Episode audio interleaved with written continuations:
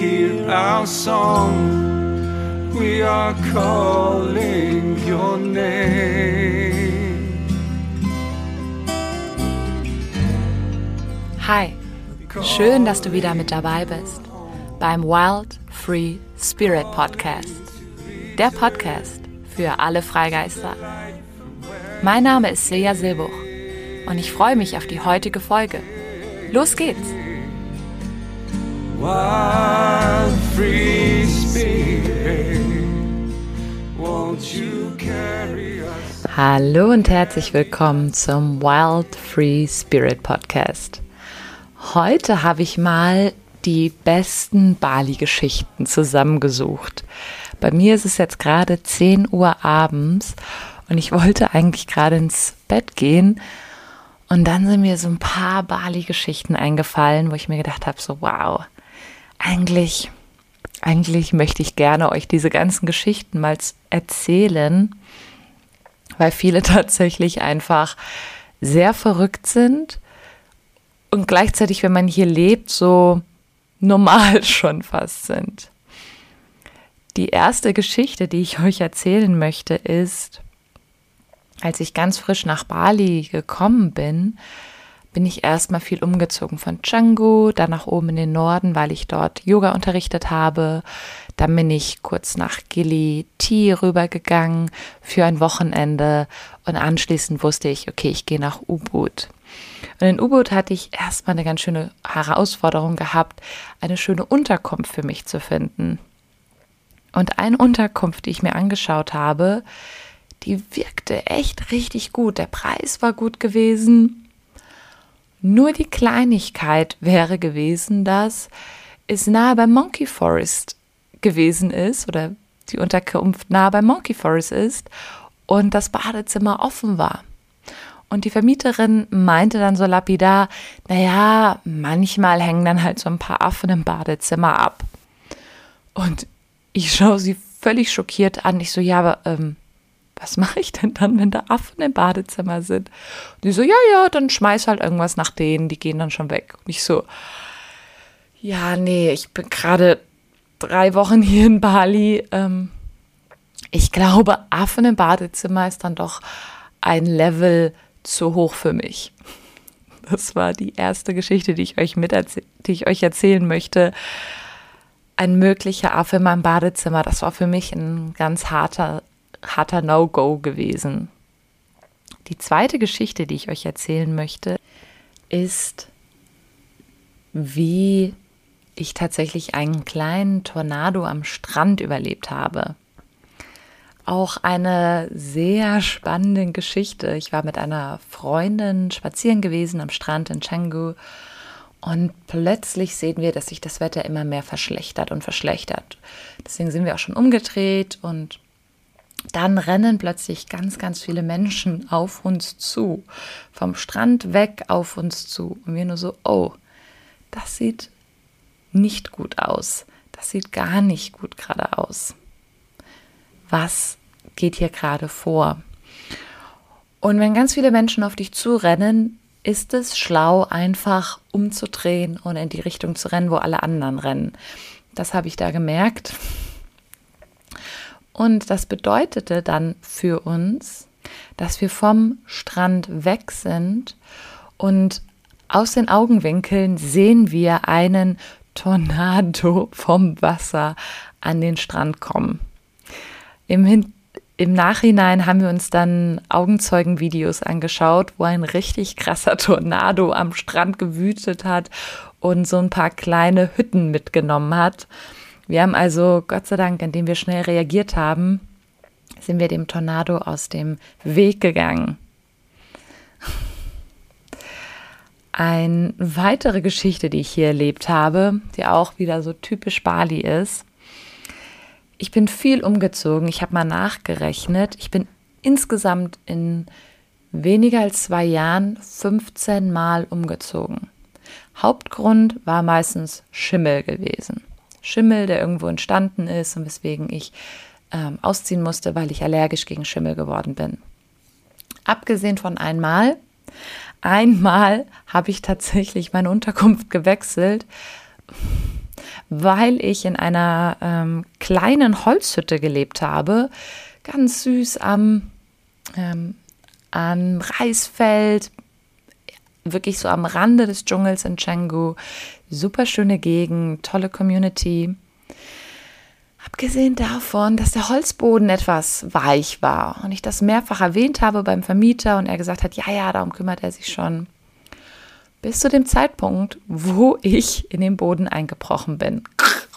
Genau. Und mich dann mein Nachbar da rausretten durfte von, äh, von meinem Einbruch. Und äh, ich darf, habe immer noch ein paar schöne Narben an meinem, an meinem äh, Bein von diesem Erlebnis. Allgemein habe ich, seitdem ich hier in Bali lebe, extrem viele Bali-Narben äh, hier an meinem Körper vermerkt. Man nennt das so schön Bali-Tattoo. Normalerweise sind es Scooter-Unfälle und Klopf auf Holz. Ich habe bisher noch keinen Scooter-Unfall gehabt, wo ich mich wirklich verletzt habe. Dafür habe ich aber jegliche andere Sachen erlebt. Ich habe mich irgendwo verletzt, irgendwo habe ich mich gestoßen, ich bin ausgerutscht, ich bin in den Holzboden gebrochen. All diese verrückten Geschichten habe ich erlebt. Was ich auch erlebt habe, apropos Reisfeld, ich habe hier in U-Boot mal in einem Reisfeld gelebt und es war ein mehrstöckiges Haus gewesen, ohne Tür zwischen den beiden Stockwerken. Und ich hatte irgendwann eine Maus in dem Haus gehabt. Und wie du vielleicht aus der Affengeschichte schon leicht raushören konntest, ich habe ein Thema mit Lebewesen im gleichen im gleichen Raum wie ich, wenn ich schlafe. Auch hier natürlich kommt das aus meinen Traumata heraus. Ich fühle mich da nicht sicher, wenn irgendwas rumwurstelt, irgendwas raschelt. Da reagiert mein Nervensystem drauf und ich fühle mich nicht sicher. Bedeutet Haus, äh, Maus im Haus. Wo übernachtet Frau Silbuch? In der Küche. Das war der einzige Ort mit einer Tür, die man abschließen konnte oder zumachen konnte. Ich habe also meine gesamte Decke, mein gesamtes Bett in die Küche verlagert und war auch insgesamt nur drei Tage dort in diesem Haus gewesen und habe mich dann liebevoll wieder verabschiedet. Das nächste, was ich hier in Bali gelernt habe, es ist nicht wirklich eine Geschichte, die ich teilen möchte, sondern eher etwas, was ich lernen durfte, und zwar sehr, sehr stark lernen durfte, ist Vertrauen oh mein Gott, wie häufig war ich an dem Punkt gewesen, wo ich echt einfach nur gedacht habe, okay. Und jetzt vertraue ich einfach noch mal ein bisschen mehr. Einer der Momente war jetzt gerade vor kurzem gewesen. Ich ähm, habe mich hier für ein Visum ähm, entschieden, ein zweijähriges Visum, was etwas kostspieliger ist als das normale Visum, was ich bisher hatte. Und meine ähm, Ersparnisse waren durch ähm, einen sehr entspannten Sommer hinsichtlich Kundenlage schon relativ aufgebraucht gewesen. Das heißt, ich wusste in dem Augenblick nicht, wie ich mir dieses Visum leisten kann. Und ich hatte echt ganz schön Angst gehabt. Ich habe ganz schön da gespitzt und gedacht, oh Mist, wie kann ich mir dieses Visum leisten? Ich möchte dieses Visum für zwei Jahre haben, aber ich habe keine Ahnung, wie ich mir es leisten kann. Und das, was ich immer wieder hier bekomme, wenn ich mit meinen, ähm, mit, mit meinen Guides, mit meinen höheren ähm, Schutzengeln kommuniziere, ist, lerne zu vertrauen, lerne zu vertrauen, lerne zu vertrauen. Und das habe ich. Und tatsächlich in dieser Zeit ich habe sehr deutlich kommuniziert, hey, ich brauche das Geld bis den und dem Zeitpunkt und dann muss ich das bezahlen. Und genau zu diesem Zeitpunkt haben sich zwei Kunden entschieden, mit mir zusammenzuarbeiten im Coaching. Und ich habe genau das Geld verdient, was ich brauchte, um das Visum zu verlängern.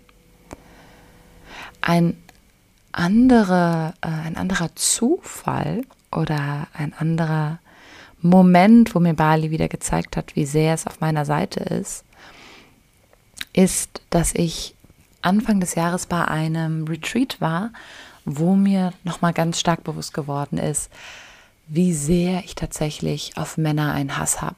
Durch die Erfahrung, die ich als Kind gemacht habe, wie viel Angst und wie viel Hass da immer noch gegenüber Männern ist, wie sehr ich das Patriarchat ablehne und was für eine unglaubliche Wut da in mir ist.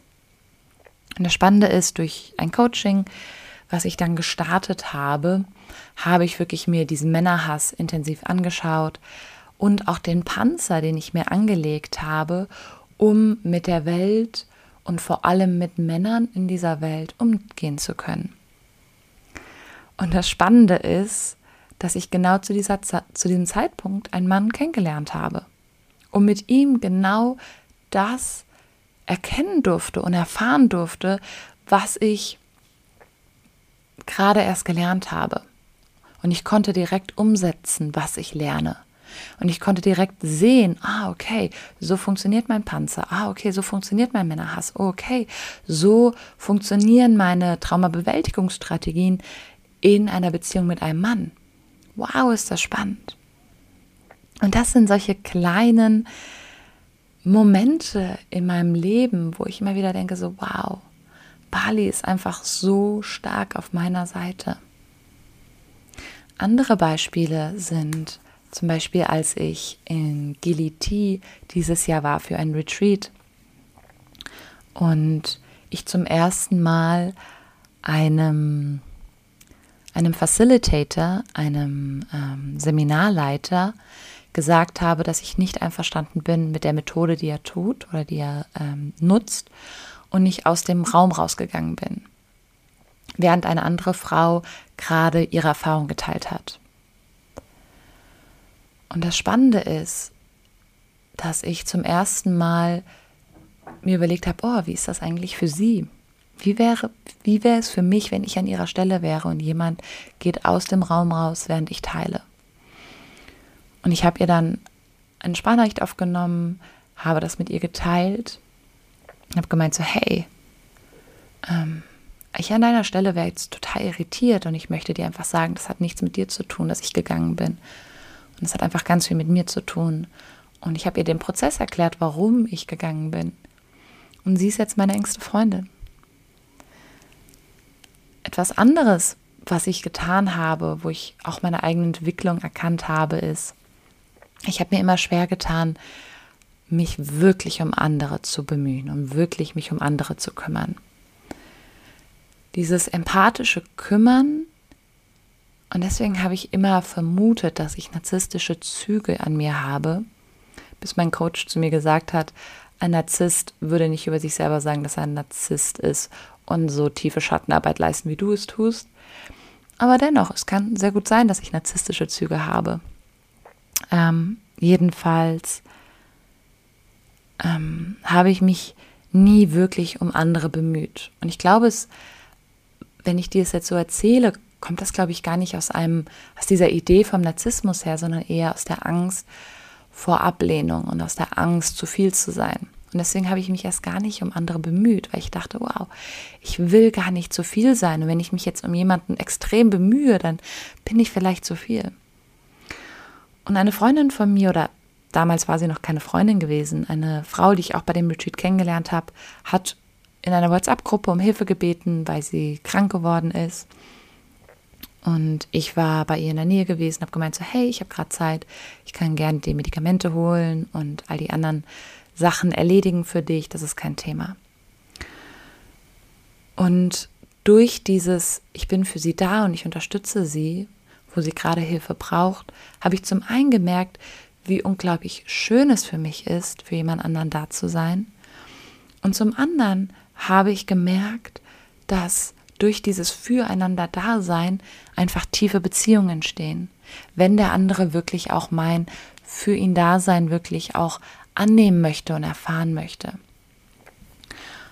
Und das war nochmal ganz wichtig für mich zu erkennen, dieses, oh ja, oh ja, für andere da zu sein ist total schön und das erschafft Community, das erschafft Freundschaft, das erschafft ein Miteinandersein. Und ich, und vielleicht kennst du diesen Spruch, wenn jeder an sich selbst denkt, ist an alle gedacht, ist an jeden gedacht. Und ich habe für mich gemerkt, nein, eigentlich nicht. Wenn wir alle immer aneinander denken und füreinander da sind, dann ist an jeden gedacht. Weil wir in einem sozialen Konstrukt, Konstrukt, einer sozialen Struktur leben. Und das ist das Schöne. Übrigens eine andere Bali-Geschichte, die ich gerade erlebe, ist, dass man Ameisen einfach überall hat. Überall. Überall. Man hat wirklich Ameisen einfach überall. Und das erzähle ich dir, weil ich gerade im Bett liege und es an meinem Bobbes ganz schön juckt und ich erkenne, dass ich auf Ameisen gesessen habe. Das ist auch was. Es gibt verschiedene Formen von Ameisen. Wusstest du das? Verschiedene Größen von Ameisen. Es gibt Riesenameisen, es gibt ganz kleine Ameisen, mittelgroße Ameisen. Oh mein Gott. Und die kleinen Ameisen, das sind die fiesen, weil die beißen einen. Was meinst du, wie häufig ich schon Ameisenbisse hatte in meinem Bobbes? Alter Falter. Auch sowas. Einfach nur denkt, oh Gott, oh Gott. Auch etwas sehr typisches Bali äh, ist, etwas sehr typisches für Bali ist, dass man Menschen einfach immer zweimal begegnet. Immer. Und zwar dann, wenn du es am wenigsten erwartest. Wie häufig bin ich schon irgendwo reingegangen und habe gedacht so, oh, mit dir habe ich hier nicht gerechnet. Aber schön, schön, dass wir uns hier sehen. Gott sei Dank, meistens denke ich schön. ja, das sind meine Bali-Geschichten, meine Bali-Erfahrungen, meine Bali-Learnings, was ich hier aus Bali mitnehme. Das Schönste für mich ist momentan wirklich diese Gewissheit, wow, ich kann noch für weitere zwei Jahre hier bleiben, ich kann mir das Visum leisten, ich darf hier bleiben. Und das ist was, was ich, oh, wofür ich jeden Tag so dankbar bin. Wenn ich hier die Palmen sehe und die Bananensträucher sehe und die Wärme um mich herum ist, die Bali-Geräusche um mich herum sind, die Bali-Gerüche um mich herum sind. Ich fühle mich hier wie, ob ich in einer spirituellen, mystischen Gebärmutter wäre. Und obwohl Leben hier nicht einfach ist, bitte denke nicht, dass Leben hier immer Sonnenschein und einfach ist. Vielleicht ist es das für manche, für mich definitiv nicht. Ich erlebe immer wieder Momente, wo ich denke so, wow, wow, wow wo ich meine eigene Menschlichkeit erlebe, wo ich meine eigene Hingabe erleben darf, meine eigene, ähm, ja, eigene Demut erleben darf. Und Demut ist das Wort, mit was ich wirklich Bali am meisten verbinden würde. Ich bin unglaublich demütig hier zu sein. Und umso mehr ich demütig bin, umso mehr ich meine eigene Menschlichkeit akzeptiere, umso mehr kann ich die Schönheit von dieser Insel wirklich erkennen. Und das ist etwas, was ich ganz ehrlich dir sagen darf, was ich als Deutsche vergessen und verlernt habe. Was ist Demut? Was ist Menschlichkeit? Und vor allem als jemand, der schon so lange in der spirituellen Szene unterwegs ist, ich hatte immer den Ansinn gehabt, ich muss mich perfektionieren, ich muss besser werden, ich muss mein höheres Selbst kommen, ich muss la la la la la. Und wo ich jetzt tatsächlich gemerkt habe, nein, das Einzige, was ich, was ich sein darf, ist einfach noch mehr menschlicher sein. Ich darf noch mehr akzeptieren, dass ich menschlich bin, dass ich Fehler mache, dass ich scheitere, dass ich Ängste habe, dass ich Süchte habe, dass ich überfordert bin. All das und das ist Teil der Erfahrung, die ich hier machen darf. Und gleichzeitig darf ich aber auch unglaubliche Freude und Genuss und Ekstase und Intimität spüren und tiefe Freundschaften und Liebe und Hingabe und komplettes Loslösen von jeglichem Kontrollverhalten. Und das ist etwas, was ich total schön finde. Dieses Gefühl, von, wow, ich kann meine Kontrolle loslassen und ich werde gehalten, ich werde aufgefangen. Ich bin Teil eines sozialen Gefüges. Was ich nie in Deutschland erlebt habe und was ich in Bali so schön finde, ist, ich weiß, wenn ich irgendwo etwas bezahle, dass ich einen Menschen gerade unterstütze. Für mich hat Geld, seitdem ich in Bali bin, eine ganz andere Bedeutung, als es in Deutschland hat. In Deutschland bezahlt man irgendwelche großen Unternehmen. Hier in Bali sieht man direkt, wo es hinkommt. Und die Momente, wo ich, oh, ein, es gab zwei Momente, die mich so tief berührt haben. Ein Moment war ein Mann, der bei mir in der Nähe wohnt, ähm, den ich immer wieder gesehen habe, wenn ich am Scooter an ihm vorbeigefahren bin, der versucht hat, Kleinigkeiten zu verkaufen, mm, hat mich einmal angesprochen, als ich spazieren gewesen bin und ich auf dem Scooter war. Und er wollte mir irgendwelche Holzsachen andrehen und ich so, nee, brauche ich nicht, danke dir. Und wollte ihm umgerechnet einen Euro in die Hand drücken. Und er so, okay, cool, danke. Und ich habe in einem Retreat gelernt, auf das Geld zu hören. Nicht auf meinem Kopf zu hören, sondern nicht dieses, okay, hier sind 10k äh, sozusagen abspeisen, sondern was möchte mein Geld? Und ich habe gespürt, dass mein Geld ihm zuhören möchte. Und ich so, hey, mein Indonesisch ist wirklich sehr rudimentär, sehr rudimentär. Aber ich habe ihn gefragt, okay, hey, wie geht's dir denn gerade? Und er so, boah, ja, du, ich seit mehreren Tagen nichts mehr gegessen. Ähm, mir geht's nicht gut. Und ich gucke in seine Augen und ich sehe, dass er die Wahrheit spricht. Und das spürt man einfach. Und er erzählt mir, wie es ihm geht, wie es seiner Familie geht, wie es seinen Kids geht. Und ich gebe ihm umgerechnet 6 Euro, also 100k. Und er erzählt mir, was er sich jetzt davon kaufen wird. Wie viel Essen, Preis und Gemüse und Öl. Und 100k sind für mich Mittagessen in einem besseren Restaurant. Und für ihn ist es über eine Woche Essen für ihn und seine Familie. Ein anderer Bobett war, als ich in einem Ölladen war und ich brauchte unbedingt Teebaumöl. Und ich habe gespürt, boah, die Frau ist gerade so dankbar, dass ich in diesem Laden bin. Und ich habe nicht so viele Kunden gesehen in diesem Laden. Und ich, und die hatten eine Aktion gehabt, hey, wenn du nochmal ein extra Öl kaufst, dann kriegst du was anderes dazu. Und ich so, oh, cool, so ein Sesamöl wäre auch total schön zu haben.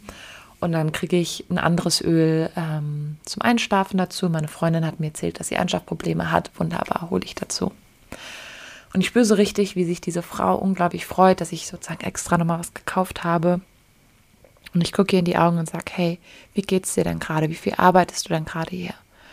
Sie so, ja, ich arbeite jetzt gerade 15 Stunden im Monat. Und ich so, oh, das ist nicht so viel, oder? Wie viel verdienst du da?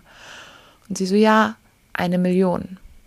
Und eine Million sind umgerechnet, ich glaube, so 50, 60 Euro. Und ich so, oh, und dein Mann verdient er? Und, er, und sie so, nee, der hat seinen Job als Fahrer verloren. Und ich so, oh, du und deine Familie lebt also gerade von dieser 1 Million. Und sie so, jipp. Und ich so, oh, und wie kommt ihr klar? Und sie so, ja, es geht. Und das, was ich über die Balinesen gelernt habe, ist, sie sind unglaublich stolz. Unglaublich stolz. Und ich so, hey, guck mal, hier sind nochmal 100k für dich. Frau fängt an zu weinen und sagt, wow, danke dir. Davon kann ich mir jetzt Essen leisten. Und das sind Geschichten, die hört man nicht, wenn man, die höre ich nicht. Muss ich dir ganz ehrlich sagen, wenn ich meinen Tag einfach so verbringe oder wenn ich meine Waren kaufe oder essen gehe, dann gebe ich Tipp. Ähm, aber mal stehen zu bleiben und zuzuhören.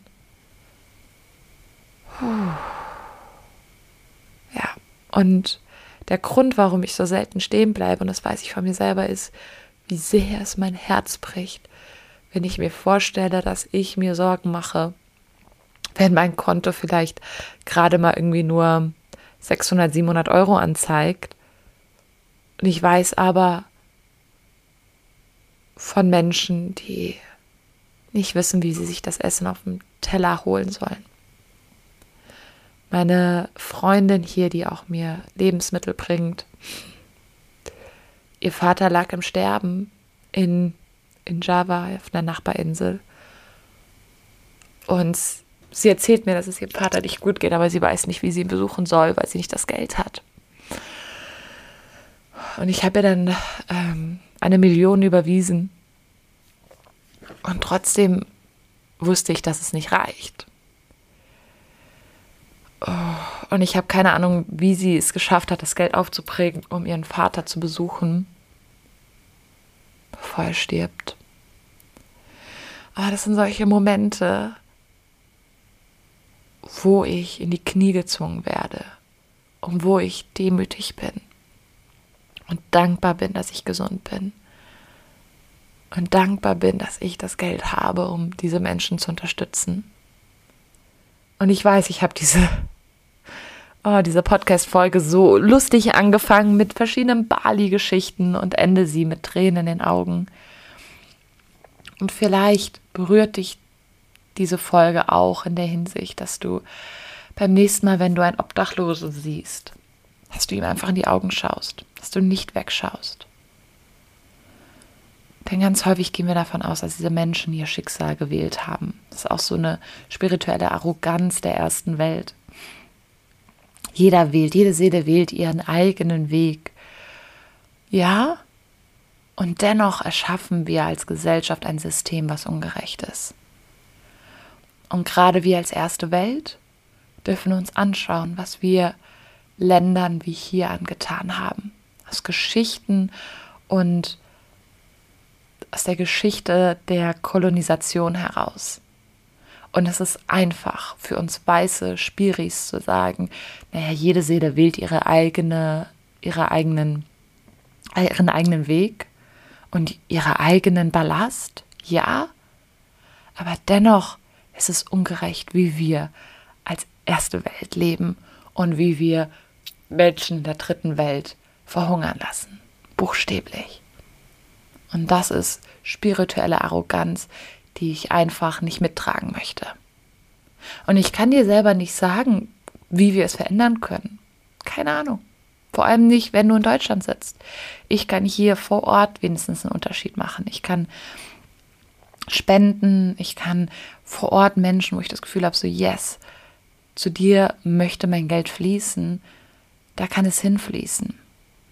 Ich habe verstanden, dass es sich mehr lohnt, in kleine Warungs zu gehen und Freunde zu unterstützen, die wie ich selbstständig sind, als zu großen Ketten zu gehen. Das habe ich verstanden. Und das ist mein Weg, der sich für mich richtig anfühlt.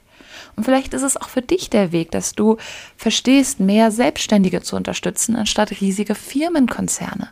Dass du lieber mal zu dem Italiener um die Ecke gehst, als zu, der, äh, zu dem Franchise-Unternehmen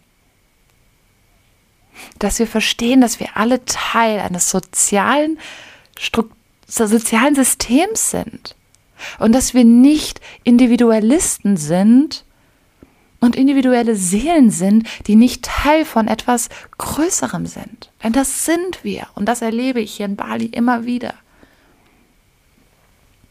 Wir können mit einer guten Tat, können wir das Leben von einem Menschen verändern. Und wenn das bedeutet, dass dieser Mensch etwas auf dem Essen, auf dem Teller hat. Und ganz ehrlich, ich würde mir wünschen, oder ich hätte mir für mich gewünscht, dass damals, als meine Mama gestorben ist, dass jemand da gewesen wäre, der mich aufgefangen hätte, zu dem ich hätte gehen können. Und ich bin immer noch meiner Yogalehrerin dankbar, als 2015 mein Kindheitstrauma wieder hochgekommen ist, die einfach für mich da war. Die nicht gefragt hat, oh, was ist bei dir los, sondern die einfach da war und mich immer wieder in den Arm genommen hat. Und die mich immer wieder an mein Licht erinnert hat. Ich bin ihr immer noch dankbar. Genauso wie die Akupunkt Akupunkteurin, bei der ich war, die mich auch immer wieder an mein Licht erinnert hat. Wir sind Teil eines großen Ganzen. Und mit einem kleinen Akt von Freundlichkeit, von Liebe, von Menschlichkeit können wir das Leben eines anderen Menschen erleichtern oder vielleicht sogar retten. Das sind meine, das ist eine bunte Tüte heute geworden. Mit Tränen, mit Lachen und mit etwas Ernsten. Danke dir fürs Zuhören. Ich freue mich über deine Rückmeldung zu deinem Kom ein Kommentar zu dieser Folge. Es würde mir unglaublich viel bedeuten, wenn du mir auf Instagram oder Facebook schreibst, wie dir diese Folge gefallen hat. Vielleicht hast du sogar meine WhatsApp-Nummer und kannst mir dort schreiben. Und vielleicht kannst du dir jetzt sogar überlegen, was du selber gerade tun kannst. Was ist dein Act of Kindness? Was ist dein kleiner Akt von Freundlichkeit, den du heute machen kannst, wo du das Leben von einem anderen Menschen etwas leichter machen kannst? Alles Liebe zu dir, deine Seja. To help us to remember.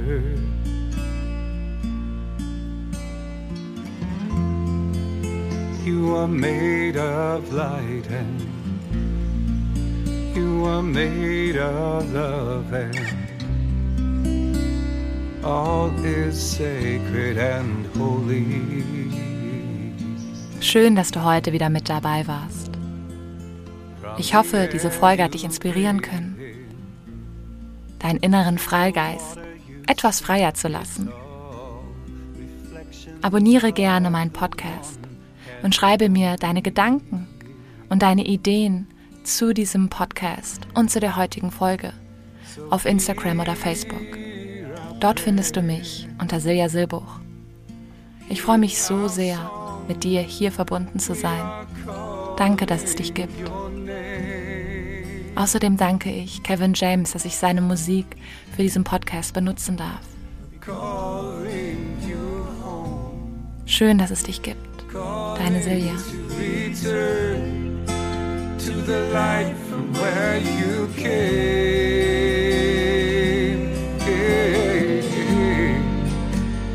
Wild free spirit, won't you carry us? Carry us away.